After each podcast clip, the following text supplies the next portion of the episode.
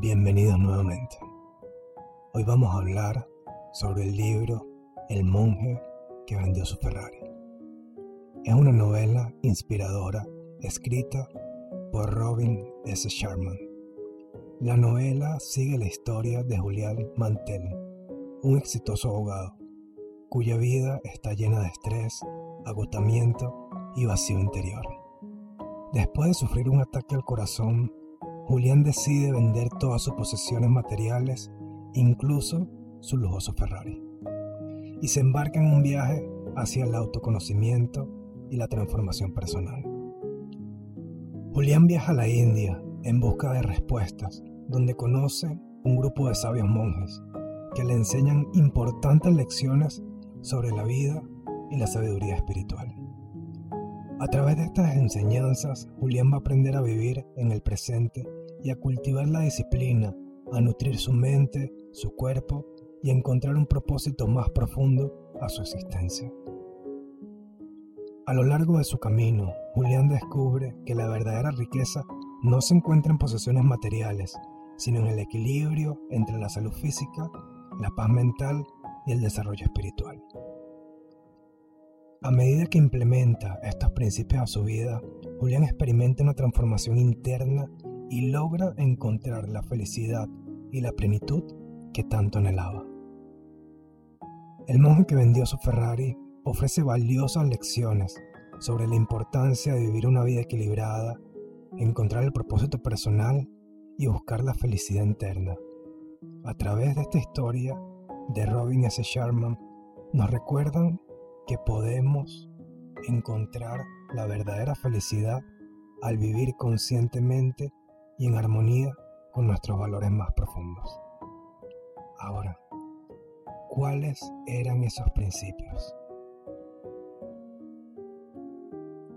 Número 1. El propósito. Encontrar un propósito más profundo en la vida es esencial para experimentar una verdadera satisfacción y plenitud. El libro nos anima a reflexionar sobre nuestras pasiones y valores y alinear nuestras acciones con ellos. Ahora te pregunto, ¿cuál es tu pasión más profunda? ¿Cómo puedes incorporar tu pasión en tus actividades diarias? cuáles son tus valores fundamentales y cómo puedes asegurarte de vivir alineados con ellos.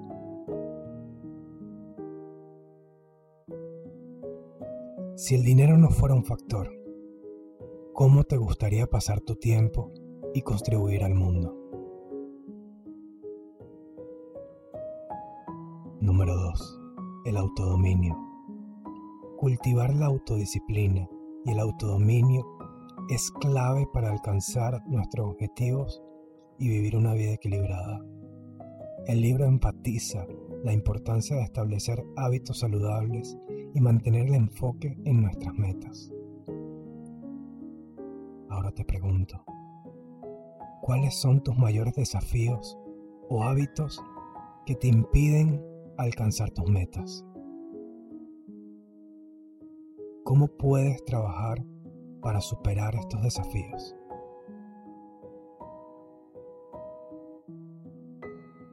¿Cómo puedes cultivar la autodisciplina en tu vida diaria y lograr un mayor equilibrio y éxito? ¿Qué prácticas o rutinas puedes implementar para fortalecer tu voluntad y resistencia ante la adversidad? Número 3. El enfoque en el presente. A menudo nos preocupamos demasiado por el pasado o el futuro, lo que nos impide disfrutar plenamente del momento presente. El libro nos enseña a vivir una vida presente practicando la atención plena y concentrándonos en las experiencias actuales. Ahora te pregunto, ¿Cómo puedes practicar tu atención plena?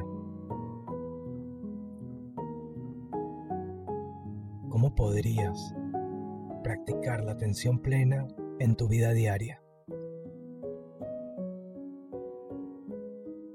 ¿Cuáles son tus preocupaciones o pensamientos recurrentes que te distraen del presente y cómo puedes abordarlos de manera efectiva?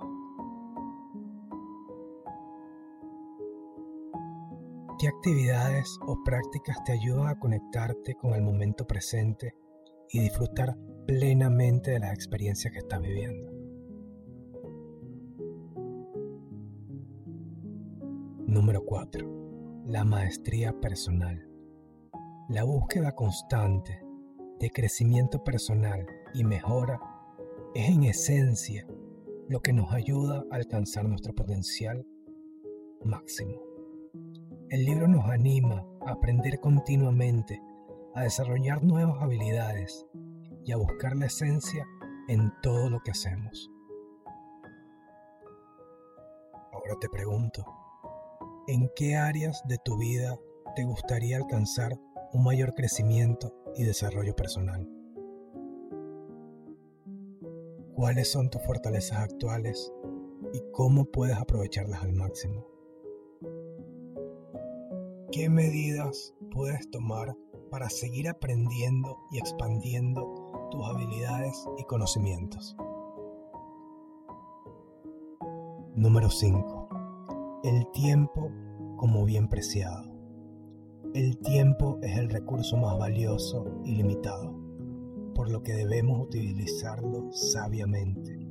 El libro nos insta a administrar nuestro tiempo de manera efectiva y priorizar las actividades que son realmente importantes y significativas.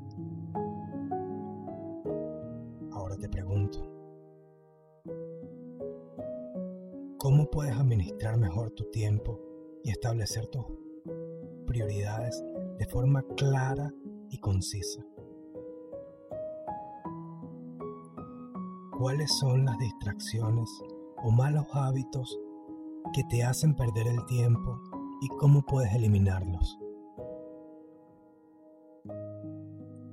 ¿Qué actividades o compromisos en tu vida no están alineados con tus objetivos y cómo puedes gestionarlos de manera más efectiva?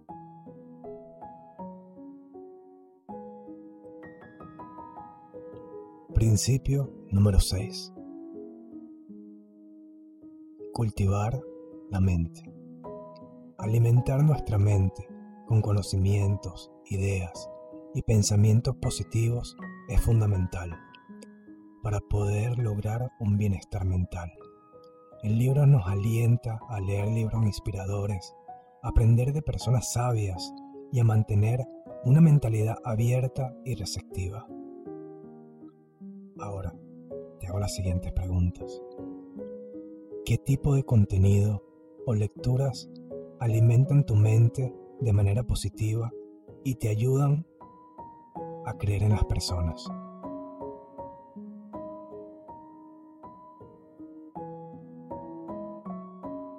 ¿Cuáles son las áreas de interés que tú tienes y cómo puedes explorarlas a fondo para expandir tu conocimiento en esa área? ¿Qué práctica puedes implementar para mantener una mentalidad abierta y receptiva hacia nuevas ideas y perspectivas?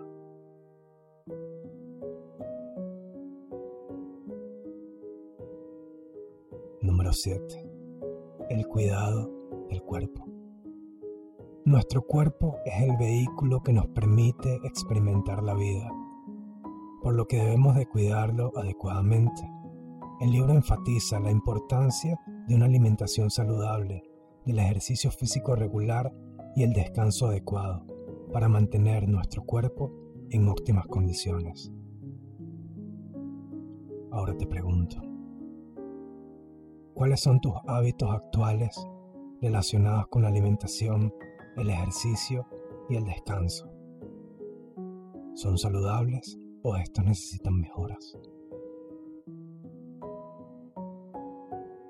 ¿Cómo puedes incorporar más actividad física y movimiento en tu rutina diaria y que sea de una manera que puedas disfrutarla y sostenerla en el tiempo?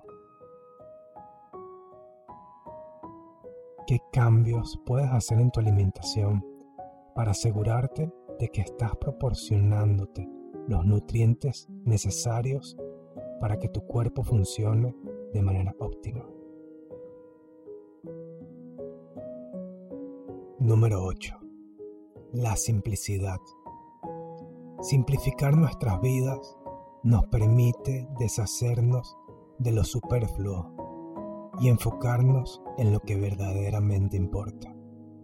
El libro nos invita a liberarnos de la carga de posesiones materiales innecesarias y buscar la alegría en cosas que conseguimos en nuestra vida diaria. Ahora te pregunto, ¿cuáles son las posesiones materiales que realmente te brindan felicidad y valor a tu vida? ¿Y cuáles son simplemente superfluas y no te generan nada de felicidad y son una carga innecesaria? ¿Cómo puedes simplificar tu entorno físico y puedes organizarlo para reducir el desorden y promover la claridad mental? ¿Qué actividades o momentos simples en la vida te brindan una gran alegría y cómo puedes incorporar más de ellos en tu vida diaria? Recuerda que estas preguntas son una herramienta para reflexionar y tomar decisiones personales que se adapten a tus necesidades y circunstancias individuales. Utilízalas como un punto de partida para explorar cómo puedes aplicar los principios de este libro para llenar tu vida de cambios positivos.